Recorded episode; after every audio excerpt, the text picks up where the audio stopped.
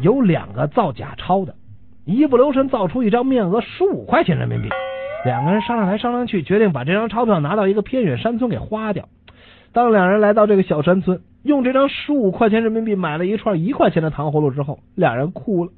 卖糖葫芦的老头给他俩找了两张七块钱的人民币。于是两个人回家后吵了起来，并最终吵到了上帝那里。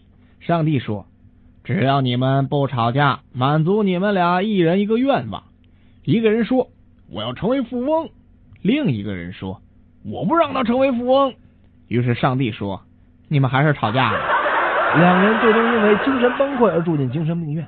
有一天，两个人好不容易从精神病院里逃了出来，但出了门还要翻过一百道墙才能到达公路。他们一起翻了六十道墙。其中一个就问另一个说：“哎，老兄，你累不累？”另一个回答说：“不累。”他就说：“那好，不累，我们接着翻。”当翻到第九十九道墙的时候，其中一个又问另一个说：“哎，老兄，你累不累？”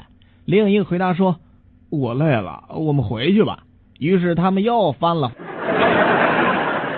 老陆，你相信星座算命吗？我们双子座的人从来都不相信星座算命。